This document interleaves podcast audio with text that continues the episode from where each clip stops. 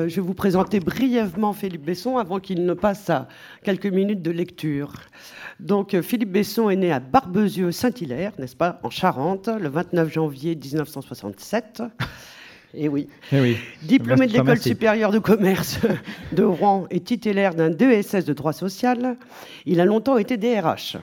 En 2001, il publie son premier roman, En l'absence des hommes, qui reçoit le prix Emmanuel Robles. Et sa deuxième fiction dans la foulée, intitulée Son frère, qui sera adaptée au cinéma par Patrice Chéreau. Bientôt, le succès aidant, on ne l'arrête plus. L'arrière-saison, Un garçon d'Italie, Les jours fragiles, Un instant d'abandon, Se résoudre à Dieu, etc. Après Arrête avec tes mensonges en 2007 et le récit Un personnage de roman à l'automne de cette même année, voici un certain Paul Darigrand, son 19e roman, publié par son fidèle éditeur Julliard. Et maintenant, au pupitre.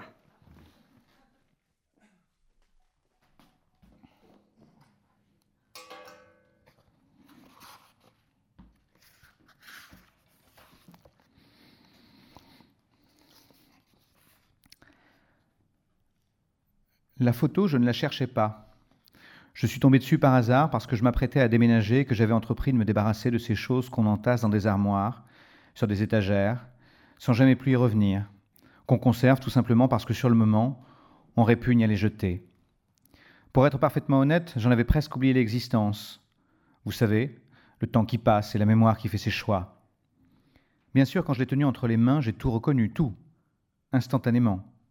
Le lieu, la saison, l'époque et les deux garçons. Je n'ai pas eu besoin de faire d'efforts, je n'ai pas eu d'hésitation. J'ai d'abord été troublé puisque c'est toujours un peu étrange, n'est-ce pas, la résurgence imprévue, en rien prémédité, de souvenirs enfouis, d'épisodes occultés de nos vies. Étrange aussi d'être renvoyé à sa jeunesse quand on ne s'y attend pas, de se voir redonner l'image de ce qu'on n'est plus. Troublé, c'est ça, sans être fichu de savoir s'il s'agissait d'un trouble agréable ou déplaisant. Pour m'en défaire, je me suis efforcé de me rappeler les circonstances de la fabrication de cette image. Forcément, l'auteur était à rechercher parmi les quatre autres qui se trouvaient avec nous sur l'île cet hiver-là. Mais qui parmi les quatre? Denis, presque à coup sûr. Il avait emporté avec lui un appareil photo, je le revois, le portant en bandoulière, tandis qu'on arpentait le front de mer dans les bourrasques. Ce devait être un Canon avec la mise au point manuelle. Tous les types de notre âge en avaient un ou en voulaient un. On s'imaginait un peu artiste, on voulait fixer des moments, figer des silhouettes. Ensuite, à notre retour à Bordeaux, Denis a dû en faire un tirage, nous le montrer, nous dire Choisissez celle qui vous plaise et je les ferai retirer. J'ai retenu celle-ci. J'ai fini par la ranger avec d'autres dans une boîte à chaussures, et cette boîte m'a suivi d'appartement en appartement. De nouvelles photos sont venues s'y empiler avec les années. À chaque ajout, je me disais Ce sera bien de les regarder un jour. Mais à chaque ajout, je repoussais le moment, ayant compris que la nostalgie fait plus de mal que de bien. Et puis un jour, il n'y a plus eu de photos ajoutées, parce que désormais les souvenirs tiennent dans, des téléphones portables, mais la boîte est restée, perchée en haut d'une armoire. Elle est ouverte devant moi alors que je commence à écrire. Et au fond, c'est peut-être pour cette unique raison, jamais précisément formulée, qu'elle n'a pas disparu dans les grandes éradications dont je suis capable parfois. Je devais penser que ces photos serviraient celle-ci au moins, celle-ci particulier. Les deux garçons sur ce cliché ancien, c'est Paul et moi. Je reconnais ses cheveux bruns, ses, lourdes, ses lourdes boucles qui s'envolent avec le vent, et son regard sombre, ses joues creusées, la peau claire, immaculée. Il baisse un peu la tête, il a les mains enfoncées dans les poches d'un caban de marin. Moi, moi je suis plus petit que lui. La différence de taille se voit. Les verres de mes lunettes sont embués à cause de la pluie. En arrière-plan, le clocher d'une église, un clocher distinctif, un cône noir surmontant un édifice blanc, celui d'Ars en Ré. Je présume que c'était cela, les faire chercher, montrer que nous nous trouvions à Ars et faire que la singularité du lieu apparaisse. Paul a 24 ans, moi 21. Il a une allure folle. Malgré la tête baissée ou à cause d'elle, quelque chose d'élégant et de mélancolique, et moi, je ressemble à un adolescent rétif. Des années plus tôt, j'avais déjà été un enfant rétif. Quand ma mère nous demandait à mon frère et à moi de prendre la pause dans le but de conserver une trace, c'était ses mots, elle se plaignait de mes rebuffades, les tenait pour de la coquetterie, prétendait que je me donnais un genre. À 18 ans, c'était pire encore. Je me détestais. J'ai raconté cela, les lunettes de myope, l'absence de charme, la débilité de tout le corps. Quand je détaille la photo de l'île de Ré, la souffrance de ce jeune homme me saute aux yeux, cette impression de ne pas être à la hauteur dans tous les sens du terme. Je vois sa volonté de disparaître, d'esquiver le regard d'autrui. Je sais son malaise et sa honte. Si j'ai consenti ce jour-là à affronter l'objectif, c'est évidemment dans l'unique intention de figurer aux côtés de Paul, pour que ce nous deux apparaisse quelque part, pour que ça existe, qu'on ne vienne pas me dire après que ça n'a pas eu lieu. Au fond, c'est ma mère qui avait raison. Conserver une trace.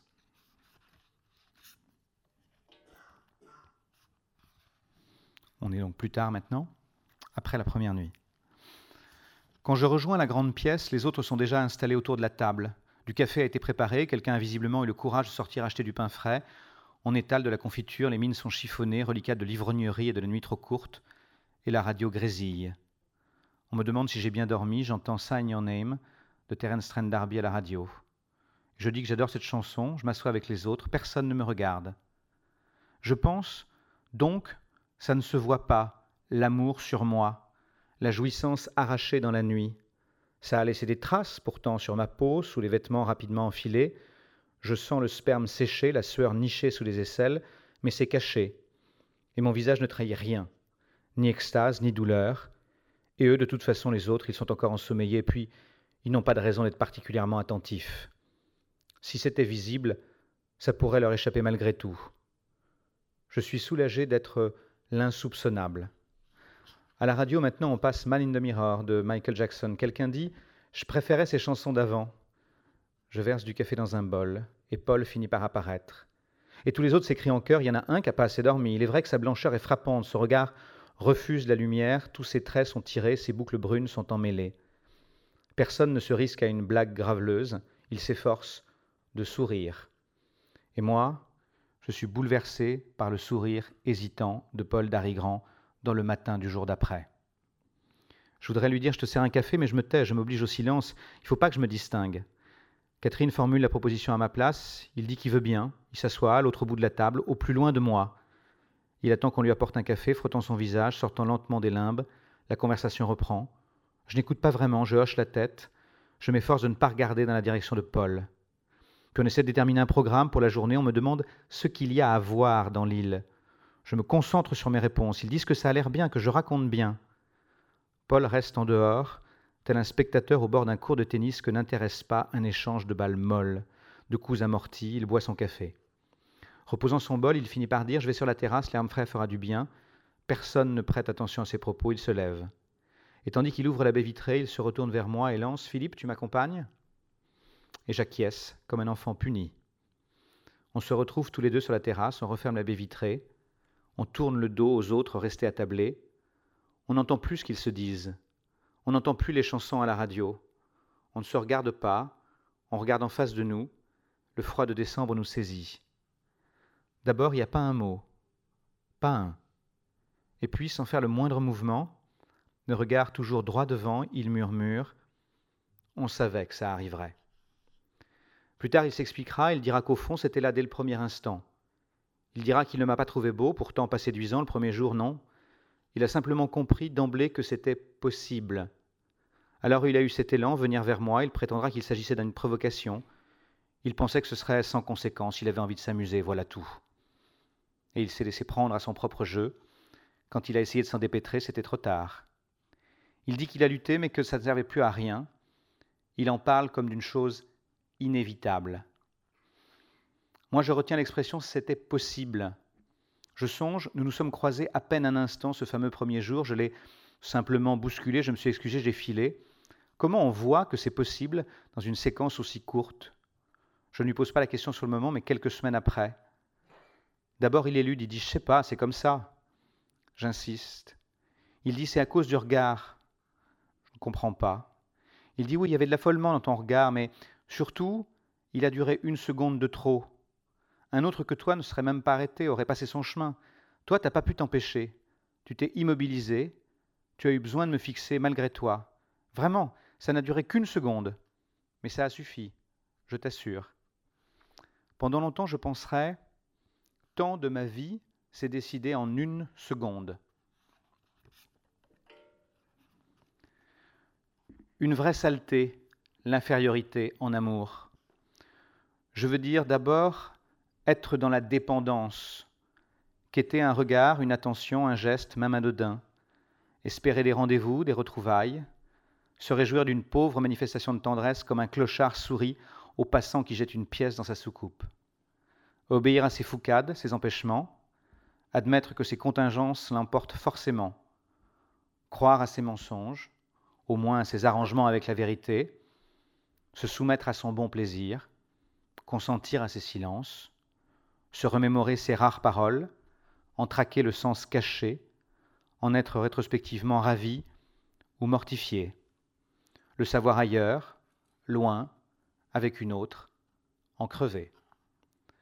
Je veux dire aussi être aimé moins qu'on aime, susciter moins d'émoi que celui qu'on éprouve pour l'autre, moins d'attente, moins d'impatience, et peut-être ne pas susciter d'attente du tout, plaire quand on est là, mais ne pas manquer quand on n'est pas là, être une récréation quand on voudrait être une histoire. Souvent je penserais, il m'aime, oui, probablement, mais pas assez. Parfois je penserais, il ne m'aime pas du tout.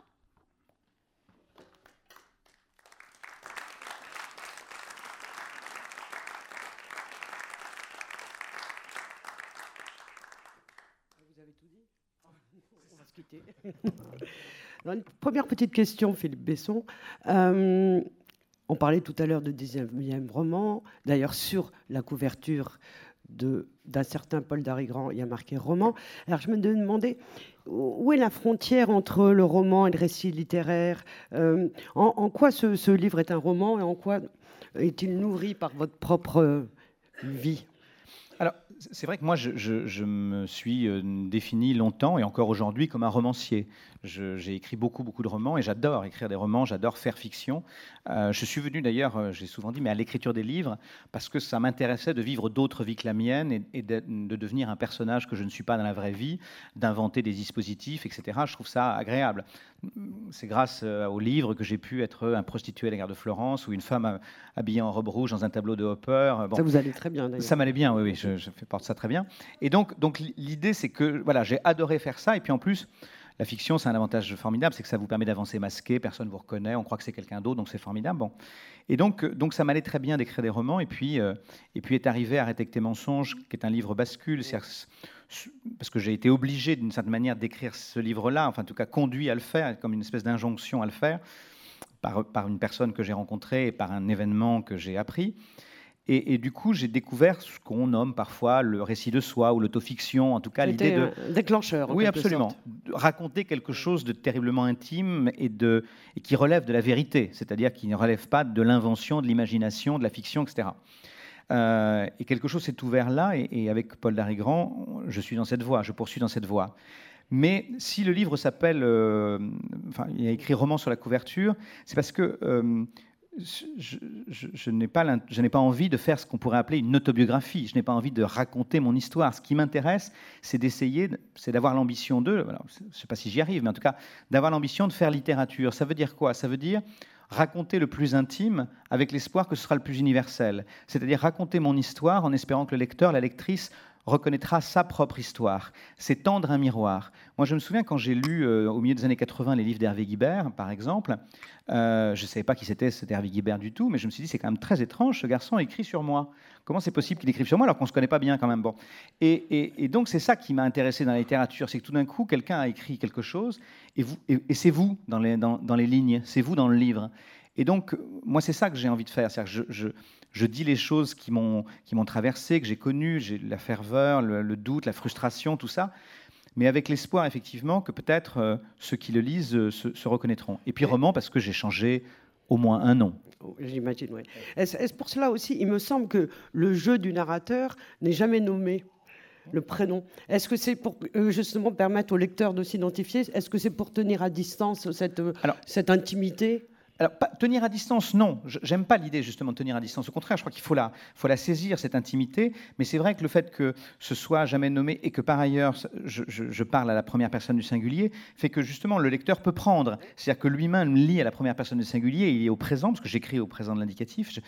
J'ai pratiquement jamais écrit un livre au passé simple ou à l'imparfait, parce que justement la distance temporelle que ça induit, parce que là, c'est une histoire qui s'est passée il y a 30 ans, donc la logique aurait voulu que je l'écrive euh, au passé simple. 1988, 19 voilà. Et donc, l'idée, c'est ça, c'est que je veux, je veux, je veux pas qu'il y ait de distance entre le livre et celui qui le lit. Je veux la réduire, je veux l'abolir, cette distance. Voilà. Euh, tout à l'heure, quand vous avez commencé votre lecture, vous avez parlé du hasard d'une boîte à chaussures dans laquelle il y avait des photos, et vous avez eu cette phrase euh, pour être honnête. Et c'est toujours très mauvais signe hein, quand on dit pour être tout à fait honnête. Donc finalement, est-il vrai que ce livre est, parti de, cette euh, trouvaille, ou, ou est-ce là pour le coup un artifice romanesque oui. Non, non, c'est vraiment parti d'une trouvaille. C'est vraiment parti de la boîte à chaussures, du déménagement, de la photo, etc. Et, et c'est vrai que j'avais oublié l'existence de cette photo, c'est clair. Euh, quand, elle est, quand je l'ai revue, évidemment, je, me suis souvenu de tout, mais, mais fondamentalement, il y a ça. Mais ça n'est pas que ça, le déclencheur. C'est-à-dire que, encore une fois, comme je disais, arrête avec tes mensonges, j'avais ouvert une brèche ou une faille. Et puis, et puis, il y a cette idée qui va, je pense, avec euh, aussi l'autofiction, qui est la phrase d'Annie Ernaux, qui est en exergue du, livre, c'est sauver quelque chose du temps où l'on ne sera plus jamais. Il y a aussi l'idée que peut-être je suis arrivé à un moment de ma vie ou à un âge, j'en sais rien, enfin, je sais pas, mais en tout cas où je me dis, j'ai envie de me souvenir de la jeunesse, envie de me souvenir du bonheur, et puis je suis pas près le seul pour le pouvoir le faire. Et en même temps, cette jeunesse, elle est très lointaine maintenant, et elle est presque disparue c'est presque comme des cendres qu'on jeterait à la mer bientôt. Donc, euh, donc l'idée, c'est que si je veux la retenir un peu, il faut que je la raconte. Et il n'y a que moi pour l'écrire. Mais c'est vrai qu'il y a un élément déclencheur qui est néanmoins la photo. Pour autant, vous écrivez, la nostalgie fait plus de mal que de bien. Bah oui.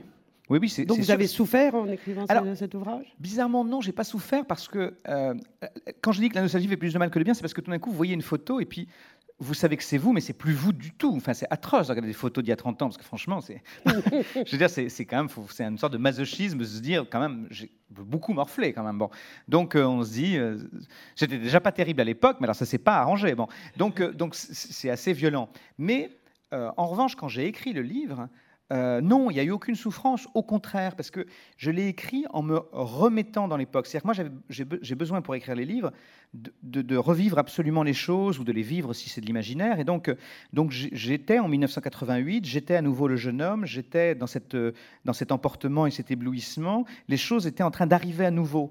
Donc c'était assez agréable de tout revivre comme si c'était au présent, vraiment tout cela était le fruit de votre mémoire ou êtes-vous du genre à tenir un journal? Est-ce que vous preniez des notes à l'époque? Euh, Alors, non, non, j'ai pas pris de notes du tout à l'époque et c'est vraiment le fruit de la mémoire. Alors, ce qui est assez étonnant, c'est que j'ai eu le sentiment de me souvenir de tout, c'est-à-dire tous mes revenus avec une exactitude assez effrayante d'ailleurs, mais euh, les détails, etc. Bon, après, moi, je suis un écrivain du détail, j'aime bien les détails, je trouve que c'est toujours dans les détails que se niche l'essentiel, c'est toujours euh, dans un geste, dans un battement de paupières, dans un, je sais pas quoi, que les gens se révèlent. Mais donc, je suis très attentif aux détails. L'essentiel, parfois, je peux complètement le rater, mais les détails, non. Et donc, ça, m'est revenu. Après, la question qu'on se pose toujours, c'est est-ce qu'il s'agit d'une mémoire exacte ou est-ce qu'il s'agit d'une mémoire recomposée, d'une mémoire fantasmée, etc je crois quand même que c'est une mémoire assez exacte, voilà, que ça, que ça correspond euh, assez bien à ce que cela a été. Donc, comme dans votre précédent roman, vous revenez avec beaucoup d'humilité sur votre physique ingrat. Euh, vous, lucidité, oui.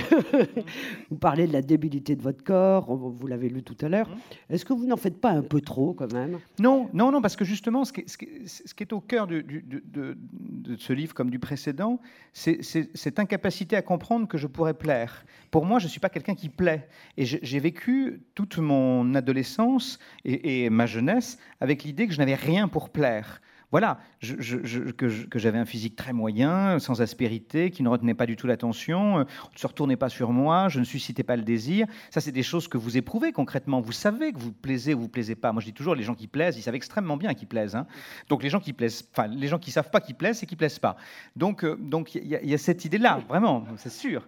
Donc, euh, moi, j'en ai déduit ça. Je voyais quand même pas qu'on se jetait sur moi a priori. Hein. J'ai pas vu des hordes de jeunes hommes ou de jeunes filles euh, en vouloir à mon corps. Ça m'est pas arrivé, voyez. Bon, donc, donc j'en ai déduit presque mathématiquement que sans doute je ne déclenchais pas ça. Voilà. Et, par ailleurs, j'étais binoclard, j'avais les pulls jacquard, euh, donc enfin, c'était atroce. Franchement, je le reverrais, cet adolescent, je lui collerais des baffes. Vous changé de pullover. Voilà, c'est ça, j'ai renoncé au jacquard, oui. Pas aux lunettes, parce que ça, hélas, les yeux sont foutus pour toujours. Mais, mais en tout cas, il y, a cette idée. Donc, je, vraiment, j'étais... Euh, j'étais euh, oui, je ne m'aimais pas, oui, ça c'est mon qu'on puisse dire. Mais, mais j'avais des raisons objectives de ne pas m'aimer.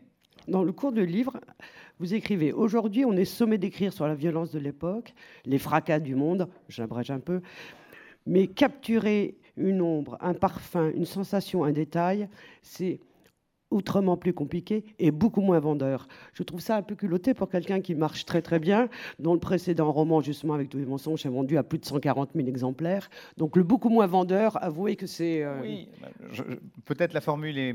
Mais ce que je voulais dire par là, c'est que aujourd'hui, j'ai l'impression qu'on demande aux écrivains de, euh, d'avoir une opinion sur justement sur les fracas du monde, sur, euh, sur le dérèglement climatique, sur les migrants, sur la violence en politique, sur je sais pas quoi. Bon, pourquoi pas? Après tout, il y, y, a des écrivains qui en parlent très bien et d'autres qui en parlent moins bien. mais, mais vous, vous n'en parlez pas. Et moi, je n'en parle pas. Je n'en parle pas du tout, c'est-à-dire c'est pas mon sujet. Je, ou alors si j'ai envie d'en parler, je, j'écris un essai ou j'écris une tribune dans un journal ou je, je sais pas quoi, mais ça m'intéresse pas en fait.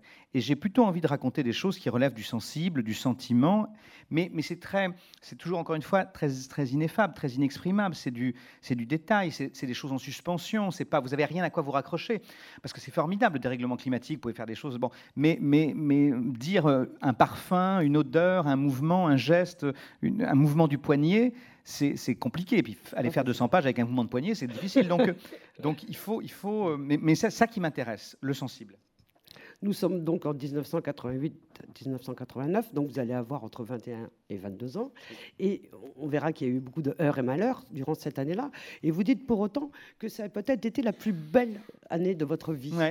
Oui, parce que, en fait, c'est assez curieux, mais rétrospectivement, je la vois cette année comme la la dernière année de l'innocence. C'est-à-dire que c'est la fin de la jeunesse, donc c'est la fin de l'innocence. C'est-à-dire qu'en fait, pour d'abord, il faut expliquer que moi j'avais passé avant trois ans épouvantables. Ah, on va en parler de Rouen, ah parce qu'à mon avis, Welbeck, et, Niort, c'est rien à côté de Rouen ah, et Philippe non, Besson. Mais non, non, mais c'est ça que j'avais passé trois ans à Trosse. Lisez ça là. ah, sur Niort. C'est pas Niort, non. C'est Rouen. Une charmante, euh, charmante ville. Ah hein non, c'est lié au fait que je n'ai pas eu. Alors, je vais dire ça. Il y a aussi que je n'aimais pas tellement Rouen.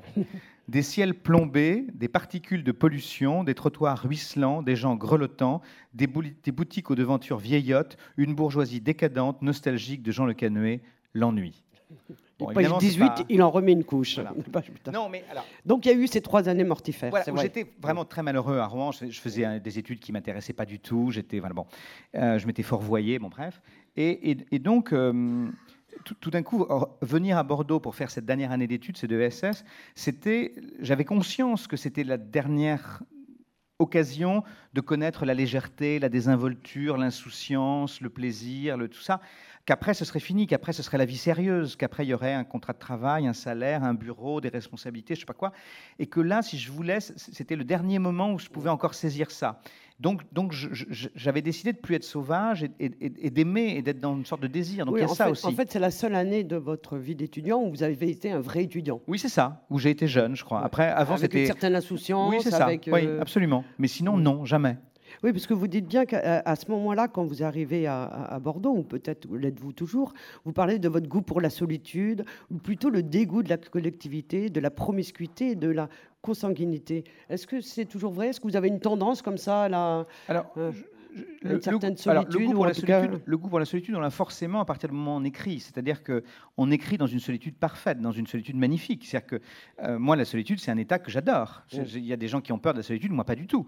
La, solitude, elle est nécessaire pour écrire. On ne peut pas écrire euh, avec on écrit seul, euh, vraiment, et on écrit retranché du monde extérieur, on écrit retranché du dehors, rien ne doit entrer. J'ai l'idée que d'ailleurs, si, le monde rentre, c'est comme si c'était un virus dans une chambre de malade. Donc, bon, donc, donc l'idée, c'est qu'il faut être dans ça, dans ce silence, ce retranchement. Voilà. Donc, moi, j'aime bien ça, et comme, comme je passe beaucoup de temps à écrire des livres, je suis quand même assez souvent seul. Bon. Euh, donc, donc j'aime bien ça. Après, oui, quand je dis le dégoût de la consanguinité, c'est que j'ai du mal à être avec des gens avec qui on me dit tu dois vraiment être avec ces gens-là. Parce que vraiment ils sont ils sont de ta famille ou ils sont comme toi ou ils sont de ta communauté ça m'énerve. J'ai pas un, j'ai pas un instinct très communautaire on va dire pas grégaire. Non pas trop pas trop pas trop. Mais après j'ai plutôt tendance à choisir des gens qui ne me ressemblent pas. J'ai plutôt tendance à aller vers des gens qui qui qui sont pas comme moi parce que ce qui m'intéresse c'est plutôt l'altérité que la ressemblance donc ce jeune homme de ce que je viens de dire, je pas fait exprès, mais. Mais d'ailleurs, on enregistre ah, partout. Les gens hein. sont, sont, sont, fascinés par ce que je viens de dire. D'ailleurs, à l'époque, vous êtes peu. Ce qui est amusant, c'est qu'on voit effectivement qu'il va y avoir. Euh, il y a une bascule là aussi, parce que vous êtes, quand vous débarquez à Bordeaux, vous êtes peu adepte du lâcher prise, de la désinvolture, cette jeunesse. Vous êtes esclave de votre sensibilité, dites-vous. Oui, enfin, disons que je, suis euh, très. le narrateur, en tout cas. Oui, je suis très dans la. Hum, je viens de passer trois ans de claustration, d'enfermement, de solitude, etc. Euh, et, j'ai compris que j'étais plutôt un garçon un peu, enfin, pas, pas, très sûr de lui, quoi. Donc, euh, avec et plutôt un sentimental, et plutôt un peu déjà romanesque. Bon, donc je, vois bien que j'ai pas des certitudes, que j'ai pas, je suis pas un bloc de virilité, qu'il y a, voilà, j'ai pas des, j'ai plutôt perclus de doute, on va dire, voilà ce qui est amusant, c'est que cette année 88-89, vous n'êtes pas le seul au monde. Il y a, le, monde continue de tourner. Et, il se passe des trucs pas sympas, d'ailleurs. Il se passe des trucs pas sympas. Hein. Et il y a des faits divers, euh, faits divers crapuleux, l'avion de la Paname qui, qui, explose. Qui explose. Et ça, vous égrenez comme ça. Après, il y a des films, c'est un peu plus gai. Il y a aussi un peu de filmographie. Et ça aussi, c'est, vous, dans vos souvenirs, ils sont intimement liés à ces événements Ou là, pour le coup, vous êtes allé euh, en fait, chez Monsieur Wikipédia pour. Non, euh, en fait, ce qui est assez drôle, c'est que c'est qu'au fond, c'est une des premières années où justement je comprends que le monde extérieur existe. Moi, d'abord, j'ai grandi, euh, j'avais pas la télé, il y avait pas, etc. Donc, euh, pendant longtemps, je ne savais même pas que le monde pouvait aller au-delà des vignes euh, dans lesquelles j'ai, parce que moi, j'ai grandi dans un petit village de Charente. Bon, donc, quand je raconte ça, j'ai l'impression de parler du 19e siècle, mais bon, c'est pas faux. Bon, et, donc, l'idée, c'est que quand je, quand, je, suis devenu étudiant, au moins, le monde extérieur s'est mis à exister, l'actualité m'a rattrapé, j'ai commencé à lire des journaux, donc j'ai compris que qu'il se passait des choses, etc. Et donc, je les voyais ces choses-là. Et donc c'est le moment où, où, les choses arrivent. Et donc je me souviens très bien de ces événements-là. Mais il y a une particularité là, c'est que comme je suis tombé amoureux, je m'en foutais. C'est-à-dire qu'au fond, il y a un avion qui explose, mais je m'en tape parce que je suis amoureux. Donc, il y avait quand euh, même 259 morts. Oui, c'est ça. Donc il y a un type qui arrête un char sur la place Tiananmen, je trouve ça génial, mais je m'en fous parce que je suis amoureux. Donc, donc il y a cette idée que justement ça vous, ça vous roule dessus parce que c'est pas votre, c'est pas votre. Euh, c'est vrai que vous le glissez comme ça, oui, sans, c'est pas un truc, avis particulier. On sait que ça se passe, on sait que ça arrive, on sait que c'est là. Euh, mais au fond, ce n'est pas notre préoccupation. C'est aussi une, une forme d'irresponsabilité, de désinvolture qui est liée à l'état amoureux. Alors, ce qui va être passionnant, en tout cas pour les, lecteurs habitués de, de, Philippe Besson, c'est qu'il il révèle beaucoup de secrets de fabrique. Parce que dans, ce roman, comme quoi, effectivement, vous avez nourri les autres romans, les transposant de, situations euh, vécues à ce moment-là. Notamment, donc, Paul, on l'a vu tout à l'heure, euh, l'amoureux. Et il se plante, quand il vous rencontre, il se plante devant vous. À, la, cafétéria. Euh, et, et, et, cette, euh, et ce, personnage qui se plante et qui comprend que, que, tout va se dérouler, vous dites que vous l'avez utilisé dans de nombreux autres romans. Souvent, je, fais des rencontres comme ça, qui sont des rencontres un peu qui, qui relèvent du foudroiement ou de l'instantané. De fulgurance. Oui, c'est ça. L'idée, c'est euh, vous rencontrez quelqu'un et tout d'un coup, l'histoire commence. J'ai beaucoup utilisé ça dans, les, dans, enfin beaucoup, de temps en temps, utilisé ça dans les livres. J'aime bien cette idée, et je pense que c'est lié à ça. C'est parce qu'effectivement, je ne connais pas ce Paul Darigrand et il se plante devant moi. Enfin, je l'ai bousculé euh, deux heures avant. Enfin, ça a duré une seconde de visiblement. Et, euh, et, puis après, je le retrouve à la cafétéria et ce type arrive et il, me délivre un, mensonge éhonté. Il raconte n'importe quoi, mais vraiment n'importe quoi. Et à partir du moment où il, délivre ce mensonge, il dit ce truc qui, qui n'existe pas, je tombe radicalement amoureux parce que je me dis, je peux tomber que amoureux d'un type qui ment. En fait, déjà, j'ai cette idée-là que, ce type qui est capable de raconter une fable juste pour être avec moi à ce moment-là, ça me plaît instantanément. Donc j'aime bien, et vraiment, j'ai le souvenir d'un foudroiement. C'est-à-dire que je, me dis, euh, oui, je veux être avec lui, tout de suite, tout de suite. À l'instant d'avant, ça n'existait pas, et l'instant d'après, c'est une évidence. Voilà. à propos de tous ces éléments de votre vie qui ont nourri comme ça euh, des romans totalement fictionnels, pour le coup, euh, vous dites tout est dans les livres, tout. Oui, parce que c'est assez joli. parce que en fait, je, en plus, je, citais une phrase de Guibert dans, les, dans les gangsters. Je, je me procure les gangsters d'Hervé Guibert et je lis une phrase dans, le livre d'Hervé Guibert et je me dis, décidément, qui correspond à ce que je suis en train de vivre. Je me dis, décidément, tout est dans le livre. Mais au fond, oui. C'est-à-dire qu'au fond, moi, j'ai écrit des romans, comme je le disais euh, en introduction, et j'adore écrire des romans, mais, aucun romancier n'écrit des romans en faisant abstraction de sa vérité intime. On écrit avec son matériau personnel, avec les choses qu'on a vécues, qu'on a traversées, les sentiments qu'on a éprouvés, les événements qui nous ont, qui, voilà, qui, sont, qui nous ont dessus. Et donc, dans chacun de mes romans jusqu'à aujourd'hui, il y avait déjà des, des, choses qui relevaient de ma vérité intime. Mais je les avais tellement dissimulées, disséminées dans un ensemble imaginaire que ça ne se voyait pas bien. Et là, je me dis, puisque je passe une espèce de contrat de vérité avec le lecteur, je me dis autant montrer l'envers du décor et dire, en fait, quand je vous racontais ça, je vous ai fait croire que c'était des cracks, puis pas du tout, en fait, euh, tout ça était très, très, très vrai. C'est comme ça qu'on va retrouver un garçon d'Italie, son frère, de là on voit la mer, et c'est passionnant comme, de la manière dont vous nous le vous, nous montrez. Et, vous écrivez aussi, on écrit parfois pour embellir ses souvenirs. Est-ce que vous n'avez pas eu l'impression aussi que cet ouvrage, il embellissait vos souvenirs? Euh, je crois pas. Celui-là, non. C'est-à-dire, je pense qu'effectivement, la fiction à, cet avantage qu'elle vous venge du réel. C'est-à-dire qu'effectivement, vous vous faites plus beau dans la fiction que vous n'êtes précisément. J'ai été, j'ai été prostituée, merveilleux, très, très, très, très sexy à la gare de Florence grâce à la fiction. J'ai été cette femme ou d'autres, etc. Et donc, la fiction vous venge du réel. Elle vous permet d'être ce que vous n'êtes pas dans la vraie vie. Bon. Euh, donc, voilà, ça c'est bien. Là, quand vous écrivez quelque chose qui relève de l'autofiction, vous avez un devoir de vérité, d'authenticité, de sincérité. Donc, euh, donc non, là, je, je me montre plutôt comme je suis. Oui. Donc Paul a un regard insoutenable. Hein. une autre fois, vous avez du mal même à le décrire, ce, regard, justement. Vous dites bah, c'est simple, un regard insoutenable, c'est un regard que vous ne pouvez pas soutenir. non, mais c'est aussi simple que ça. C'est le type vous regarde et vous baissez les yeux. C'est juste un peu chiant, mais, mais le truc. C'est pas très compliqué pour se regarder les Oui, mais il tient plus longtemps que vous, en fait. C'est ça. Donc, voilà, vous avez face à vous quelqu'un qui tient plus longtemps que vous. Donc, il a un sourire charmeur, mais aussi inquisiteur. C'est un beau surfeur. Euh, il vient du lac d'Osgore, que je connais bien. Vous, vous, êtes allé un peu à Osgore, pour, euh, vous connaissez aussi? Ah, Moi, j'y suis allé, oui, dans ma vie, il y a longtemps, mais euh, pas, pas, à cette occasion-là, non. Oui. Et il, être nommé, oui, et vous l'avez rappelé tout à l'heure, le, problème, c'est que en face de lui, d'abord, on l'a dit, il est marié. Je ne sais pas si on l'a dit, mais euh, oui, il est marié. Voilà. Ce qui est, évidemment une difficulté, oui, bien sûr. Sa femme est, charmante d'ailleurs. Ce qui est une deuxième difficulté, oui. C'est terrible. Hum. Elle est infirmière, elle est valeureuse, hein, elle travaille ah, dans un hôpital psychiatrique. Elle a tout pour elle. C'est très énervant, parce qu'on a plutôt envie de détester sa rivale, vous voyez. Mais elle est, elle est vivante, enjouée, aimable. Ah, elle a tout pour elle. Non, non, non, c'est horrible. Et vous, face à Paul, vous êtes ce que vous appelez une chief, une chief molle. Ben oui. Et, euh, être, et, moi, je lui obéis, minable pantin dont il tire les fils. Mais oui, c'est ce que je disais tout à l'heure, c'est la soumission amoureuse, c'est la dépendance amoureuse. C'est-à-dire que vous êtes dans, un, dans, une relation totalement déséquilibrée.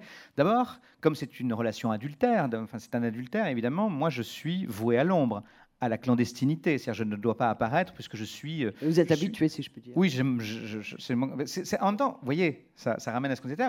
C'est que moi, bizarrement, on ne m'aime que dans l'ombre pas tout à fait sympathique. Je préférais qu'on m'aime au grand jour, mais visiblement, c'est mieux si on, je n'apparais pas. À croire qu'on ne peut pas m'aimer au grand jour. Bah oui, c'est quand même spectaculaire. Oui, Bah oui.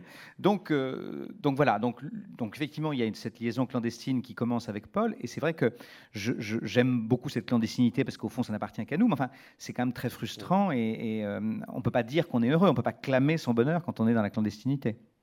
Parce que Paul, dit-il, est dans l'ambivalence. Et ça, ça vous fait rire un peu, cette oui, terme d'ambivalence. Oui, je trouve que c'est, c'est, commode. facile, vous Oui, c'est facile, oui, c'est ça. C'est, envie de dire, choisis ton camp, quoi. Et puis surtout, euh, euh, assume peut-être ce que tu es plutôt que de, d'essayer de tordre la vérité.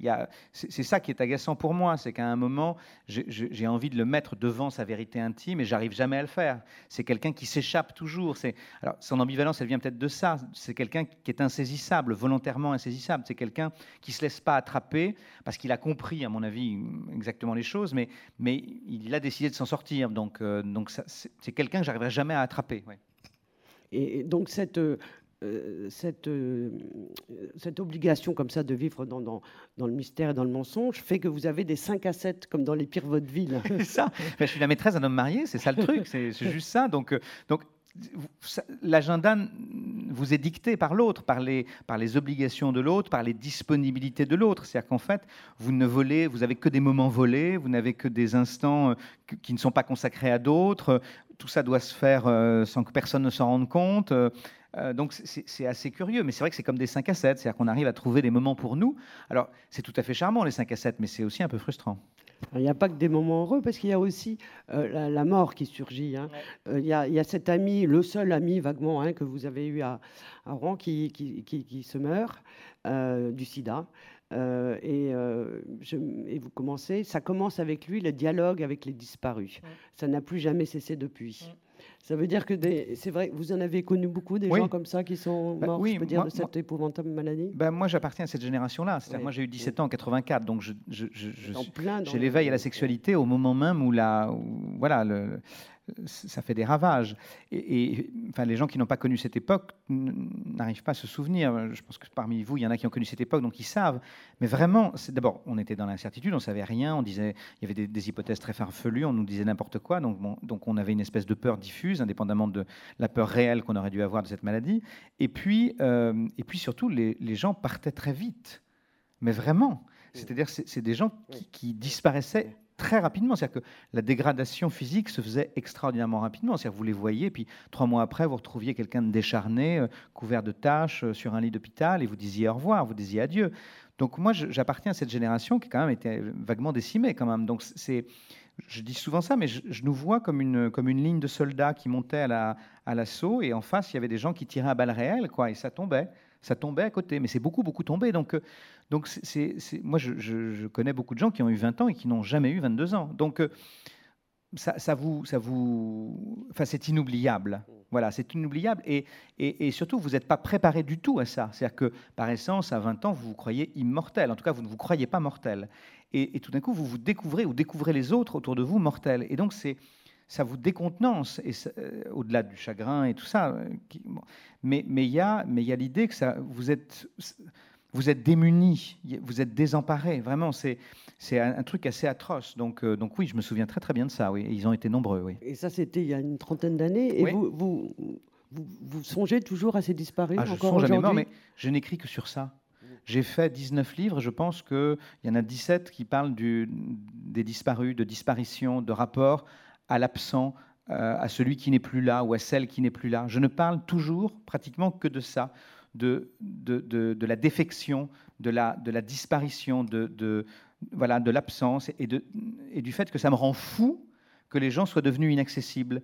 J'écris sur ça, sur l'autre devenu inaccessible, et sur la folie de devoir vivre avec l'autre devenu inaccessible, et avec le fait que vous réglerez jamais cette folie-là, que je pourrais faire 50 livres, que ça n'y changera rien. Et donc, euh, donc oui, vous vivez avec ça. Et puis, durant cette formidable année, comme vous le dites, la plus belle de votre vie, tout d'un coup, vous, avez le droit à une prise de sang. C'est votre mère qui vous pousse à faire un petit, un petit check-up. Et euh, il y a une anomalie. Euh, et, là, j'imagine que la peur, parce que justement, il y a la peur du sida, hum. en fait, le taux de plaquettes est anormalement bas. Hein, et hum. donc, vous avez un risque hémorragique permanent. Oui, c'est une maladie assez curieuse. D'abord, la chance que j'ai, c'est qu'effectivement, c'est pas le sida. Donc, euh, parce que quand effectivement au début on vous annonce que vous avez, parce qu'on attend au moins pendant 40, oui, 48, heures, à hein, l'époque, c'est ça, oui. Surtout quand on vous annonce que effectivement vos défenses sont attaquées, que votre système immunitaire est attaqué, vous vous dites tiens, c'est marrant parce que c'est des mots qui, que je, vois bien de quoi il peut s'agir. Bon, donc pendant 48 heures, vous attendez de savoir si ça va vous tomber euh, dessus ou pas. Bon, et au bout de 40, et c'est très long, hein, 48 heures. C'est très très très très très long. Chaque minute de ces 48 heures, je, elle, elle, pèse un poids fou. Euh, et, puis bon, finalement, on vous dit euh, c'est pas ça, donc vous, êtes très heureux. Sauf que vous avez un médecin qui vous dit on va se calmer parce que néanmoins c'est très grave ce que vous avez. Ah bon, d'accord. Enfin, vous dites non, j'y ai échappé, donc ça va. Et le type vous dit oui, comme vous ne coagulez pas du tout, euh, si vous avez le moindre accident, vous allez mourir. Si vous vous cognez, vous serez couvert de bleu. Si voilà, et, vous pouvez avoir une hémorragie à n'importe quel moment. Donc, on vous hospitalise d'urgence. Donc, on, on vous envoie à l'hôpital et on vous dit on va essayer de prendre en charge ça et vous vous trouvez avec une maladie un peu curieuse dont on n'arrivera jamais à trouver l'origine. La cause. Hein, c'est-à-dire qu'on va me faire 10 milliards d'examens pour essayer de trouver Oui, ça va l'origine être long quand même. sans jamais trouver l'origine, et, euh, et avec l'idée d'essayer de sauver ce qui peut l'être. Donc, vous, donc on, on- je, je subis des traitements successifs pendant plusieurs mois, qui tous échouent les uns derrière les autres. C'est-à-dire qu'on me dit, ça, vous vous inquiétez pas, ça va marcher très très bien, ça ne marche pas du tout. Donc un deuxième traitement qui ne marche pas davantage, donc une- opération qui arrive. Bon. Et donc ce qui, ce qui fait que je, je- je rentre dans cette espèce de, de, de chose où euh, je- après avoir perdu la maîtrise devant ce pôle insaisissable, je perds la maîtrise aussi de mon propre corps devant ce mal insaisissable. C'est-à-dire, je, je, plus rien ne dépend de moi. C'est-à-dire, je, suis comme une espèce de bulle et je suis entre les mains de Paul, dont je suis amoureux, entre les mains d'un médecin, une femme formidable d'ailleurs, euh, mais enfin qui, m'explique chaque jour qu'elle ne trouve pas du tout et que c'est quand même très mal parti. Mais vous n'êtes pas du tout larmoyen. Parce que vous, Non. en- vous parlez de, de- de cette maladie, de ce long séjour à l'hôpital, de ces traitements effectivement qui Mhm. se succèdent, euh, sans succès en tout cas au début, sur un ton relativement placide, je Oui. trouve. Mais d'abord parce que je voulais y mettre aucun pathos, j'ai horreur de ça. Donc je- je- pour moi, c'était important d'avoir, de conserver une forme de neutralité par rapport à ça. Et puis parce qu'au fond, ça correspondait assez bien à l'état d'esprit qui était le mien à ce moment-là pour plusieurs raisons. Euh, la première raison, c'est encore une fois être amoureux. Donc mon énergie, elle était là, mon attention, elle était là. Donc, euh, donc j'essayais d'oublier que j'étais malade. Bon, c'était compliqué parce que je passais quand même mes journées, bah, mes nuits à l'hôpital, mais, mais, mais j'étais ailleurs, j'étais avec Paul. Donc être avec Paul, c'était ne pas être avec la maladie. Ça, c'était euh, voilà.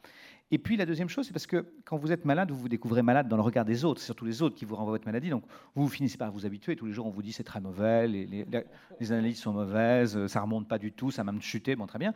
Et, euh, mais en face de vous, tout d'un coup, vous voyez votre mère. Et, juste votre mère, elle est en train de se dire voilà, donc je vais perdre mon fils, il va m'arriver la chose la pire qui puisse m'arriver.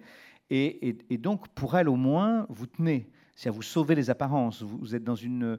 Vous dites, on ne peut pas lui infliger ça en plus. Si en plus je m'écroule, c'est c'est même pas la peine. Donc il faut tenir. Donc euh, on essaie d'être presque prime sautier. Et puis, parce que contre l'évidence, enfin contre l'évidence, euh, j'ai eu raison finalement. Voilà, mais, mais en tout cas, j'ai jamais pensé que j'allais mourir dans cette affaire. C'est-à-dire, Je me suis dit, c'est vrai que, bon, si je regarde objectivement les choses, ça m'a l'air très très mal engagé, mais je, je- je me suis dit, je- j'ai longtemps pensé contre la rationalité que, que ça irait. Voilà, j'ai eu raison. Et pendant ce séjour, il y, a, il y a un passage assez amusant, vous racontez-la nous en deux secondes, euh, cette finale de Roland Garros. donc c'est Landel contre euh, Chang, pour oui. ceux qui ont la mémoire courte. Oui. Et donc, Juin vous êtes- 89, ouais. et donc c'est la finale, ce sont les derniers points ou Oui, presque. c'est ça. Et puis, donc, euh, on vient me, me faire une, une perfusion. Donc, euh, comme, je- comme ça fait déjà maintenant 4, mois que je suis dans ce truc-là, on fait même plus attention. Il y a une dame qui arrive, qui pique, on regarde ailleurs, enfin bon, bref. Et, euh, sauf qu'elle rate son coup, en fait, quand elle, euh, quand elle fait la piqûre. Parce Elle qu'elle regarde euh, parce qu'elle regarde Chang, bien sûr, je comprends. Et, euh, et donc, comme elle rate son coup, c'est, je, là, je comprends qu'elle l'a raté. Et du coup, je, vais faire ce qu'on appelle un malaise vagal, en fait. Donc, vous perdez pratiquement. En fait, sauf que vous perdez pas connaissance. En fait, ça serait beaucoup mieux de s'évanouir. Si vous évanouissez, vous en foutez. En fait, non. Vous êtes, pour le coup, comme une chiffre molle. C'est-à-dire que vous avez une conscience parfaite des choses. Vous voyez les gens autour de vous, vous voyez qu'ils sont très affolés. Mais vous voyez surtout que vous n'avez pas la maîtrise de votre corps. Vous ne pouvez pas dire à votre bras, lève-toi, parce qu'il ne se lève pas. Parce que vous êtes à 5 de tension. Donc, euh, voilà, donc, un, on ne trouve pas votre pouls, c'est le principe. Donc vous entendez quelqu'un qui dit je ne trouve pas son pouls, ce qui n'est pas une chose qu'on a du tout envie d'entendre, parce qu'on se dit c'est pas, faudrait qu'elle le trouve quand même. Bon. Et euh, le mieux quand même, ça serait quand même qu'elle le trouve. Et euh, si elle cherche un peu, elle va y arriver. Et donc, donc parce que vous entendez tout, mais c'est juste très irréel. Donc je me, je me souviens de ce truc très cotonneux, très irréel, très voilà, c'est, mais comme dans un film, quoi. C'est, euh, c'est bien fait dans les films pour, pour le coup, parce que ça, ça ressemble à ça. Ouais.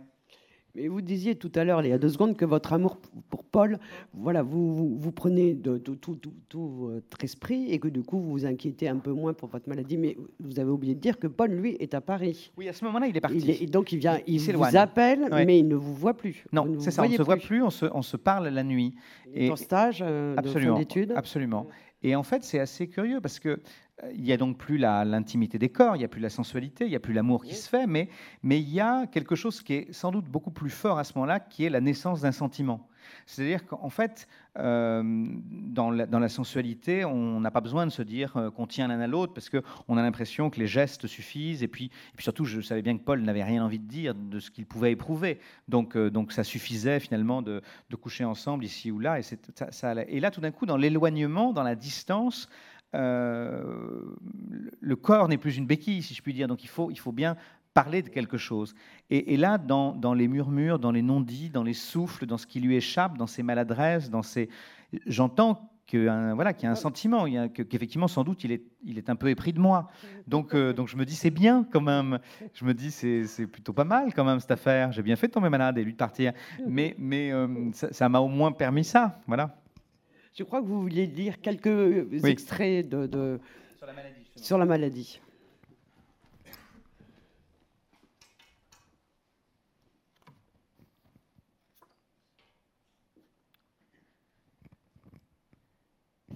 Débute un rituel que je n'ai pas oublié. Paul m'appelle au téléphone un soir sur deux ou sur trois, tandis que je me trouve à l'hôpital. Je dis le soir, mais c'est plutôt la nuit, le commencement de la nuit. Il travaille tard, rentre tard chez lui. C'est le calme aussi. Il n'a pas la télé dans le meublé qu'il loue en proche banlieue parisienne, il assure qu'il s'en fiche, que ça lui manque pas. Au début, je lui demande de me décrire l'appartement, il dit c'est petit, c'est marron. Les propriétaires raffolent du marron, visiblement. Je lui demande ce qu'il voit de sa fenêtre, il répond des immeubles récents, il contemple les lumières, dans les dizaines d'appartements en face, le jaune orangé des éclairages intérieurs, le bleu des écrans de télévision, le noir des silhouettes. Parfois, il saisit des instants, un peu de la vie des autres, ou bien il imagine. Il s'amuse à imaginer, à dialoguer ses films muets. Je devine la frugalité, il sourit, confie qu'il mange peu et mal, prétend que c'est sans importance. Mais ce qu'il fait lui plaît, son travail. Il ajoute c'est ça qui compte. Après, on parle de tout et de rien. D'abord, je crois qu'il me téléphone pour déranger la tranquillité, pour faire la solitude moins grande. Et puis, peu à peu, je me rends compte qu'il recherche une intimité, que dans la distance kilométrique, dans le déracinement, dans l'aveuglement, il en est capable enfin. Ce n'est plus l'intimité des peaux, c'est celle des paroles, infiniment plus dangereuse. Néanmoins, parce qu'on ne change jamais vraiment, lorsque les paroles deviennent trop explicites, il change de sujet, me pose des questions sur l'hôpital, sur les malades, les aides-soignantes, il se revient au concret, au quotidien il ne s'est pas toujours raccroché. Dans ces cas-là, je lui dis que je pense à lui, que je pense à lui souvent. Aussitôt, il s'échappe et dit au revoir, je te rappellerai bientôt. Une fois, il ne raccroche pas, mais ne dit plus rien. Et nous restons plusieurs minutes à écouter le souffle de l'autre. Je crois que c'est à la même époque qu'a lieu une conversation avec Catherine. C'est le soir, je suis sous traitement. Elle est venue passer une heure avec moi pour que je m'ennuie moins. On parle de choses ordinaires, du printemps qui s'installe, de cette grande bibliothèque dont Mitterrand vient d'annoncer la construction, de je ne sais plus quoi encore. Et soudain, elle dit Je me demandais, la maladie, tu la vois comme un châtiment des fois? Je demeure quelques secondes sans voix, puis je proteste Non, non, je n'ai pas commis de faute, j'ai rien fait de répréhensible, d'immoral. C'est, quand même très judéo-chrétien ton truc. Elle dit Je me suis mal exprimée. Elle reprend Une infection du sang, c'est quand même pas banal. Ça dit quelque chose, non? Je ne comprends pas. Ça dit quoi? Elle précise sa pensée. Bah, je ne sais pas, qu'on se sent coupable peut-être. Ça traduit un sentiment qu'on porte et qui se manifeste. Du charabia pour moi. Elle poursuit. Tu penses pas que tu as pu tomber malade à cause de lui? Je proteste. Non. Non, non, on tombe pas malade à cause des gens. En tout cas, on n'attrape pas ce genre de maladie. Elle ne se démonte pas. Et c'est pas un message non plus. Je reprends sa question. Un message elle dit, je ne sais pas, moi, une tentative pour le retenir. Je dis non, non, non. Ça ne me parle pas, les maladies. Ça ne demande pas quelque chose. Si c'était le cas, ça n'aurait pas été entendu, puisqu'il a fichu le camp. Le silence entre nous reprend ses, droits, ses droits. Évidemment, cette façon que j'ai eue de protester, puis de couper court à la conversation, démontre qu'elle avait touché un point sensible, et pour partie énoncé quelque chose de profondément juste. Oui, bien sûr, l'idée d'un corps somatique ne pouvait pas être écarté d'un haussement d'épaule. Oui, bien sûr, la maladie était apparue tandis que nous contrevenions à une règle prétendument morale. Oui, elle se développait alors que l'amour qui me nourrissait paraissait soudain menacé. Oui, ça n'était pas nécessairement un hasard si mon corps exprimait une souffrance que mon esprit se refusait à prendre en compte. Oui, je pensais en secret que ma soudaine fragilité était peut-être de nature à attendrir l'homme que j'aimais. Oui, cet homme-là était parti et je sombrais, il était sans doute illusoire de n'y voir aucun lien de cause à effet. En effet, mon corps semblait s'autodétruire à l'instant exact où j'éprouvais un cruel sentiment d'abandon. Ces deux événements n'étaient pas seulement juxtaposés, ils étaient liés. Mais j'étais incapable de le reconnaître alors, incapable même de le formuler. J'étais un type rationnel et les types rationnels ne se livrent pas à ce genre d'interprétation. Et surtout, j'entendais démontrer que j'avais conservé une certaine maîtrise des choses, alors qu'en réalité, tout, tout était en train de m'échapper et que j'avançais vers un précipice.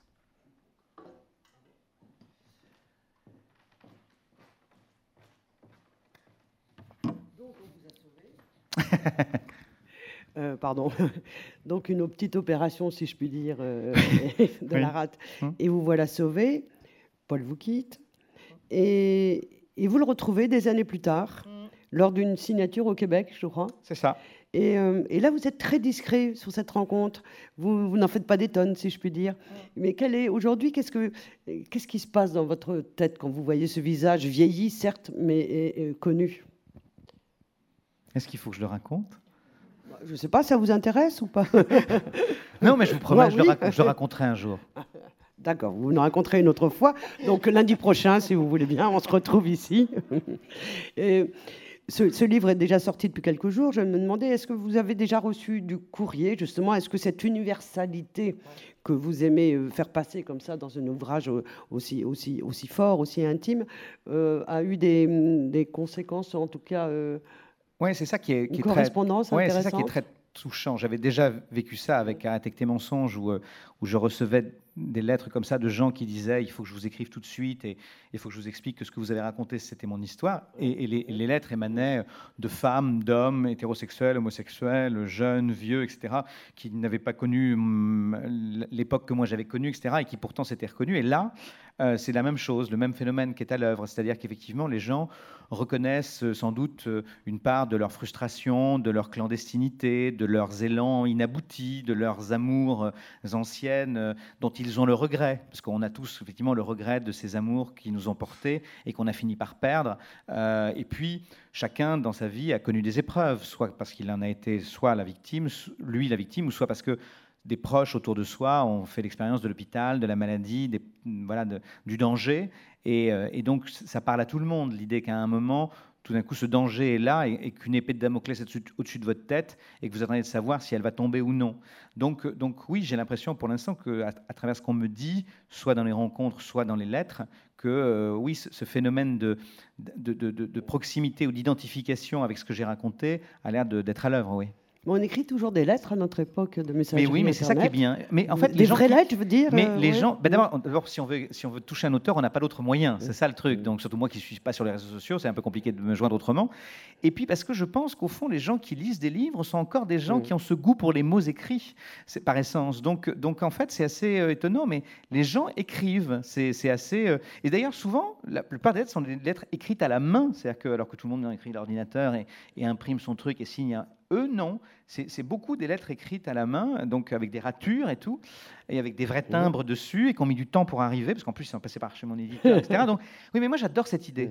J'adore cette idée. Dans cette époque où, euh, euh, où on commande tout à la seconde, il faut avoir on est sommé justement d'avoir un avis immédiat sur tout, euh, et, et, au bout de 10 minutes, quand on a envoyé un mail, on envoie un texto pour vérifier que la personne a bien reçu notre mail. là, l'idée qu'une lettre voyage, qu'elle prenne du temps, qu'on ne sache pas quand l'autre va la lire, et moi, je finis par y répondre, souvent d'ailleurs avec retard, mais en tout cas, je finis par y répondre. Donc, j'aime bien cette, cette, démarche-là, ça me plaît. J'allais vous poser la question, justement. Vous, vous répondez quand cela est justifié, peut-être, parce que du coup, ça prend beaucoup de temps, non Oui, euh, mais, mais, c'est très difficile de laisser sans réponse une lettre où il y a de l'émotion. C'est-à-dire que si, si, les gens ont juste dit « j'adore votre livre », là, il n'y a rien à dire. Enfin, c'est bon. Mais, mais, souvent, les gens disent pas ça. Ou je le déteste. Oui, ou je le déteste. Mais, mais, ce que je veux dire, c'est que les gens disent pas ça. En fait, ils parlent d'eux. encore une fois, le, livre n'est qu'un prétexte pour raconter quelque chose d'eux. Donc, c'est très difficile quand les gens vous livrent quelque chose de très intime ou qu'ils vous expliquent qu'ils ont été très émus, etc., de laisser sans rien, sans réponse. Donc, et en même temps, c'est difficile parce que quoi répondre? Donc, cette, cette démarche-là n'est pas la plus simple. Mais en tout cas, ça me paraît impossible de laisser sa réponse. Donc oui, je, réponds aujourd'hui. J'ai fait du courrier, par exemple. Voilà. Comme Amélie Nothomb, vous savez, qui passe 3 à 4 heures chaque matin à écrire à ses, à ses nombreuses lecteurs, ou plutôt lectrices. Euh, y a-t-il d'autres boîtes à chaussures? Non. Non. Non. Enfin, il y a une boîte à chaussures avec beaucoup de photos dedans, mais il n'y a pas plein de boîtes à chaussures planquées partout. Non, non, non. non, non. Bon, alors je reprends, je, je vais libeller ma question un peu autrement. Avez-vous déjà commencé votre, votre roman suivant? Oui. D'accord Les réponses sont, sont, sont nettes Parce et que je n'en dirai rien.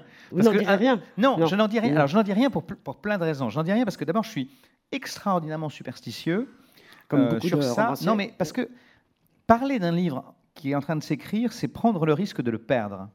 C'est prendre le risque qu'il tombe. C'est prendre le risque que tout d'un coup, il n'ait plus d'intérêt, je ne sais pas, enfin, que vous n'ayez plus besoin de l'écrire puisque vous en avez parlé.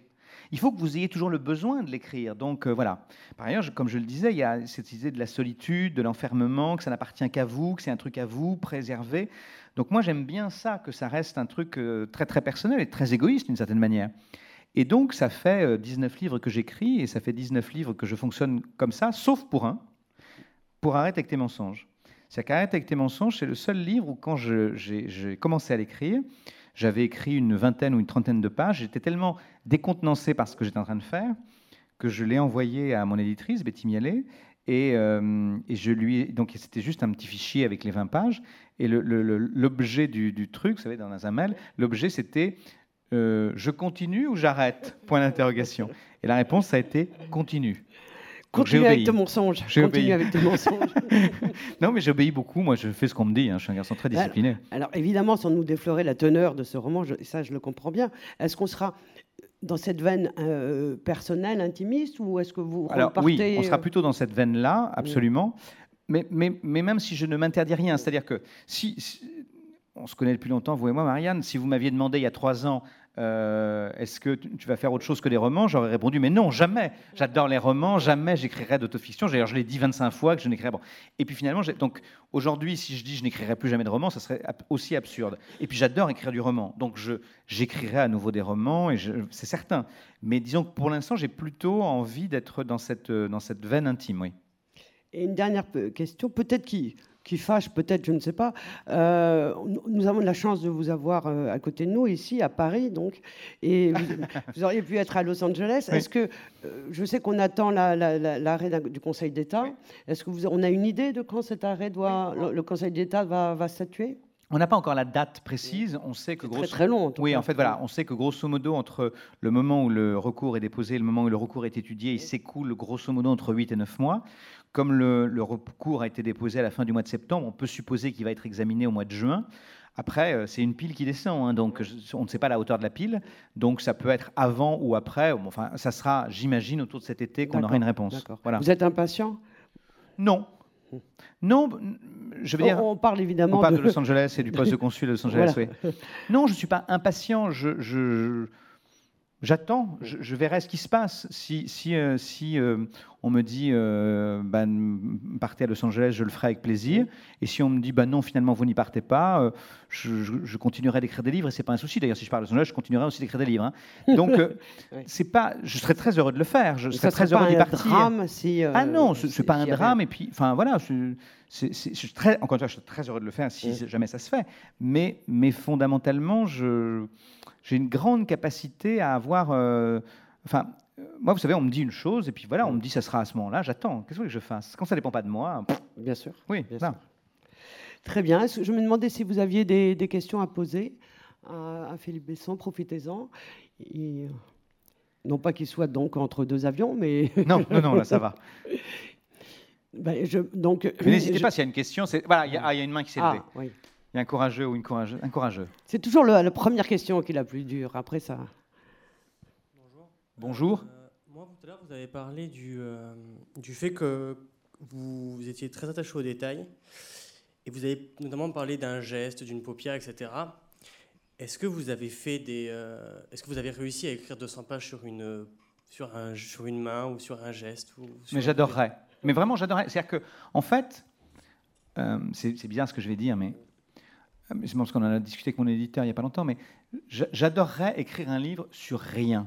Enfin, sur la vacance, sur la vacuité, sur, l'idée de, gens qui feraient pas grand-chose de leur journée, qui seraient juste ensemble et ça ferait de la vie. Je ne sais pas comment vous dire, un truc où il n'y aurait pas d'événement. J'aimerais écrire un livre qui n'a pas, pas besoin d'un événement, qui n'a pas besoin du secours d'un événement.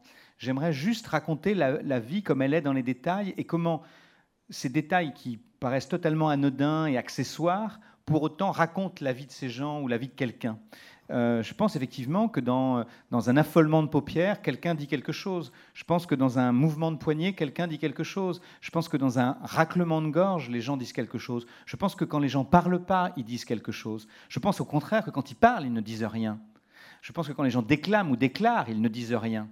Euh, et, donc c'est ça qui m'intéresse, c'est d'aller dans les interstices, d'aller dans le non visible, dans le non dit, et de, dire ce que n'étant pas, n'étant pas montrable, il y a pourtant là l'essentiel. Et euh, je ne sais pas comment ça se fait, j'ai l'espoir et l'ambition de le faire, mais, mais vraiment, ça, ça m'intéresse d'essayer de raconter les choses comme ça, à travers le, oui, l'ineffable, je ne sais pas comment vous le dire, enfin, je crois que vous comprenez ce que je veux dire, mais euh, c'est, après, la, question, c'est comment euh, un lecteur arrive à tenir 200 pages, à lire rien. Commencer par une nouvelle, par exemple. Mais c'est très dur de faire des nouvelles, en fait. C'est un exercice extraordinairement compliqué. La, brièveté, c'est vraiment. Moi, j'ai une, admiration pour les nouvellistes parce qu'on considère que les nouvellistes sont des gens qui ne sont pas arrivés à faire un roman. Bah, à ce moment-là, il faut considérer les romanciers comme des gens qui ne sont pas arrivés à faire une nouvelle. Non, non, mais vraiment, c'est très difficile les écritures, de la même manière, c'est pas parce qu'on sait écrire du roman qu'on sait écrire du théâtre, c'est pas parce qu'on sait écrire du roman qu'on sait écrire du cinéma, ça, ça fait pas appel aux mêmes régions du cerveau ou de la sensibilité, j'en sais rien. Il y a la même chose de la poésie? Oui, absolument. Je, pense que c'est très compliqué. Je me suis d'ailleurs trouvé dans une situation il n'y a pas longtemps à traduire de la. Et, vous allez voir, c'est intéressant. J'ai traduit un poète anglais il n'y a pas longtemps qui a été publié chez Grasset qui s'appelle Andrew Macmillan. Et et j'ai choisi, donc le, monsieur chez Grasset, qui s'appelle Jean Materne, est venu me voir en me disant euh, J'adorerais que vous, vous, traduisiez ça, et, parce, que, parce que ce poète a une sensibilité qui est proche de la vôtre, etc. Euh, le livre s'appelle Le corps des hommes. Et donc, euh, je, je me suis dit D'accord, ça m'intéresse. Puis en plus, j'ai vu que c'était bref. Donc je me suis dit C'est petit, c'est de la poésie, ça va être piece of cake mais c'était horrible. il y a rien de plus. C'était sublime parce que le texte. de plus difficile à traduire que la poésie. le texte du, les textes du poète de Macmillan sont sublimes. C'est vraiment de la poésie magnifique. C'est un jeune poète anglais. Et je vais vous dire, je me suis dit après, j'aurais mieux fait de traduire les hauts du vent, ça m'aurait paru plus simple. Mais, mais vraiment, euh, c'est très très compliqué parce que c'est pas justement, c'est pas mon registre, c'est pas ma zone de voilà. Voilà. oui. Bonsoir. Euh, je, trouve que depuis quelques livres, vous faites beaucoup référence à votre mère et je me demandais si vous envisagiez d'écrire sur votre mère un jour, euh, fictivement ou, pour euh, de l'autofiction comme dernièrement. ce qui est sûr, c'est que c'est un personnage de roman, ma mère. Donc elle aurait sa place dans un livre, en tout cas. c'est difficile, en fait, pour moi, pour l'instant. Je ne sais pas, je, c'est pareil pour mon père, par exemple. J'ai un moment voulu écrire sur mon père. Et euh, j'y suis pas arrivé. Je ne je, sais pas. Peut-être j'y arriverai un jour. En tout cas, j'ai l'envie d'eux, mais je ne sais pas comment le faire. Donc, si vous ne savez pas comment le faire, il ne faut pas le faire. C'est ça le truc. Je me dis, sur la même chose, je me dis, à un moment, ça viendra ou pas. Mais, enfin, voilà. mais il ne faut pas forcer le destin. Mais en tout cas, c'est vrai que c'est ou mon père ou ma mère sont des personnages qui m'intéressent, sur sur lesquelles j'aurais des choses à raconter. Alors j'ai dit des choses sur mon père notamment parce que dans Arrêtez tes mensonges, je dis que je suis le fils de l'instituteur, etc. Donc euh, voilà. Donc et je raconte de quelle enfance je viens. Mais, euh, mais en fait, c'est toujours pareil. Un livre, que ce soit sur ma mère, tant que vous n'avez pas trouvé la façon de raconter l'histoire, vous ne pouvez pas la raconter. Je, vais, je vais vous répondre autrement. Euh, j'ai publié en 2005 un livre sur Arthur Rimbaud, autour d'Arthur Rimbaud, qui s'appelle Les jours fragiles. Euh, je pense que l'idée d'écrire sur Arthur Rimbaud, je l'avais eu quatre ans avant. Euh, quand j'avais écrit euh, En l'absence des hommes, déjà j'avais l'idée d'écrire autour de Rimbaud. Et je ne savais pas du tout comment raconter l'histoire. Je me disais, je veux écrire, mais mais je ne vais pas faire une biographie. Il y a des biographes qui sont des, formidables, Jean-Jacques Lefrère, euh, Jean Collac. Donc ça servait à rien de faire ça. Je me suis dit, bah, je vais écrire sur Rimbaud le poète, mais je tout le monde l'a fait. Puis bon, sur Rimbaud l'Africain ou Rimbaud l'exilé, mais comment raconter, etc. Bon, et je tournais autour de mon sujet sans y arriver, sans y arriver. et j'étais frustré parce que je me disais, je veux écrire, j'arrivais pas. Et puis euh, un jour, je, me suis dit, euh, en fait, la, vie de Rimbaud, sur la fin, on la connaît mal, puisqu'il passe six mois euh, malade avant de mourir. la gangrène, on l'ampute, il revient dans les Ardennes avant de repartir à Marseille, etc. Et ces six mois sont les seuls, enfin, sont des vrais mois de mystère et de souffrance.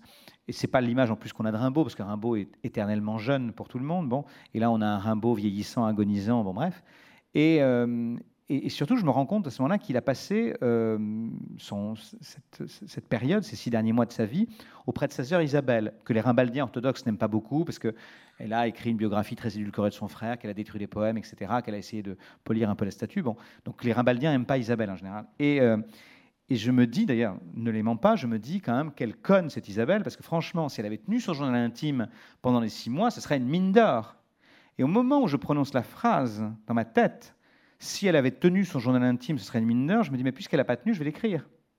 Et je comprends à ce moment-là, quatre ans après avoir eu l'idée d'écrire sur Rimbaud, que le livre que je vais écrire, ce sera le journal intime de sa sœur. Et quand je comprends comment je raconte l'histoire, alors je peux la raconter.